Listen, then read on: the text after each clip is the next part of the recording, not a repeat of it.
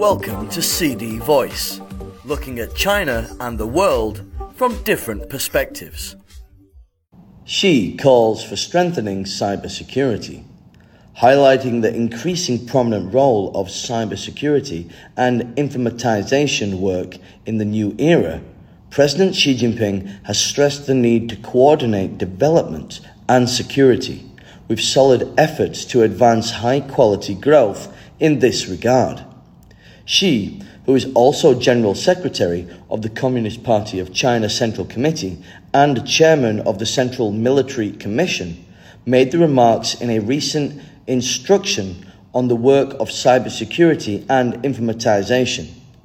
The instruction was conveyed at a national meeting on cybersecurity and informatization that was held on Friday and Saturday in Beijing.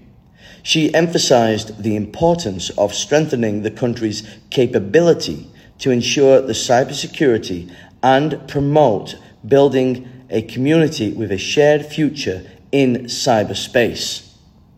He also stressed the adherence to several principles, including the party exercising leadership over cyberspace affairs, de- developing of cyberspace affairs for the people, and taking a path of internet governance with Chinese characteristics, calling for vigorous efforts to advance the high quality development of cybersecurity and informatization.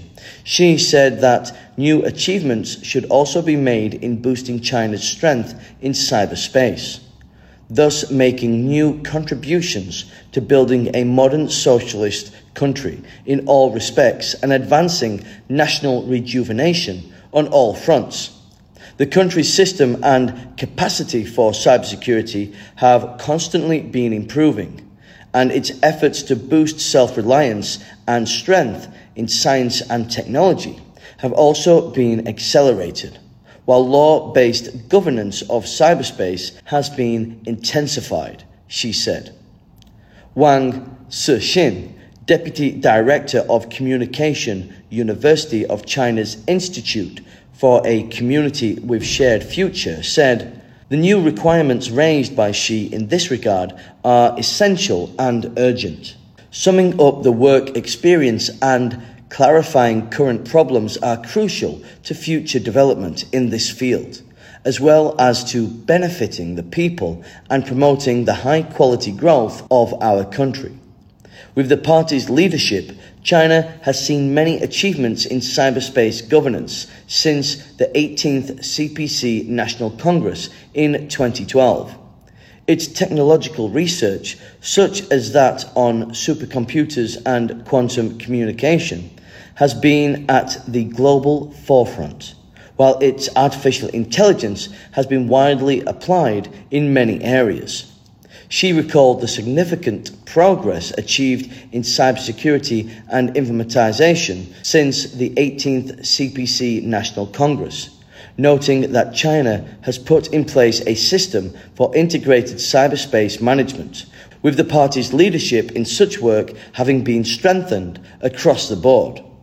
As internet technologies, including 5G, big data, cloud computing, and blockchain, have rapidly grown, the nation's legal toolkit on cybersecurity and informatization has become more complete through the formulation of a series of laws, such as the Cybersecurity Law, Data Security Law, and Personal Information Protection Law. To offer a safer online environment for people, the Cyberspace Administration of China has also issued guidelines and taken measures to prevent online misconduct, such as cyberbullying and rumours, in order to guarantee the healthy development of the Internet. All the moves have helped advance cybersecurity and informatization work, Wang said, adding that those measures contributed to enriching the country's theoretical building of cyberspace and improving the capacity of its cyberspace governance. Just like boosting the nation's self reliance in science and technology, the theoretical construction in the field is vital to enhancing China's international voice, he said.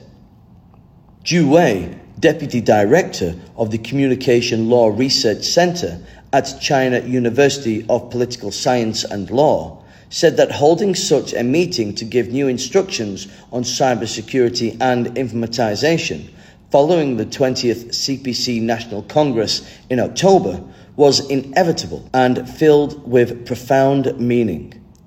When we're benefiting from the internet and solving problems on data, cybersecurity, and informatization through laws, we must also acknowledge that we're still facing some challenges brought by emerging technologies, he said. We need to draw on some good practices from past work, as well as conduct new research to find solutions that can both develop the new technologies and meet the challenges. Expressing excitement about the acceleration of law based governance in cyberspace in recent years, Zhu suggested that legislators and internet regulators continue upholding the principles of coordinating development and security in following lawmaking. The driving force of high quality development is scientific and technological innovation. So, in the coming period of time, the main task of formulating our policies and laws is to seek a balance between security and development, he said adding that this is also a must to cope with the international situation. As development is a key to solving problems caused by technologies, a number of newly released regulations and laws have clarified that the country encourages technological research, requiring internet platforms to fight online misconduct through technical means. Since the beginning of this year, China has seen internet technologies prosper and also has accelerated steps in cyberspace governance. As ChatGPT takes the tech world by storm and triggers a new wave of artificial intelligence, a host of Chinese tech giants have begun rolling out ChatGPT style products. Among them, Alibaba has invited enterprise users to test a self developed large model called Tongyi Qianwen and Baidu has unveiled its large language model and Chinese language chat GPT alternative, ErnieBot, which could be implemented in a variety of functions, including searches, autonomous driving, and smart devices. To promote the healthy development of the technology, interim measures for managing generative AI services were jointly disclosed by seven authorities last week. The measures encourage the innovative development of generative AI and supervision of AI using methods compatible with innovation and development. Earlier, the country's top judicial authorities and top internet regulator also solicited public opinion on combating cyberbullying in order to purify the online environment and protect people's legitimate rights in cyberspace. Zhou Hongyi, founder of 360 Security Group, said he was encouraged by Xi's instruction and felt more responsibility as head of a digital security enterprise. In the era of digital civilization, measures for guaranteeing traditional security are no longer able to meet new challenges, which requires us to strengthen scientific and technological creativity so as to build a strong digital security barrier for the healthy growth of the digital economy, he said. As an enterprise that has been fighting on the front line of cyber attacks for years, 360 would like to continue being the guardian of national security and also to be a builder of digital China, helping companies, governments, and cities to address security weaknesses and become smarter, Zhou said. That's all for today. For more news and analysis, buy the paper until next time.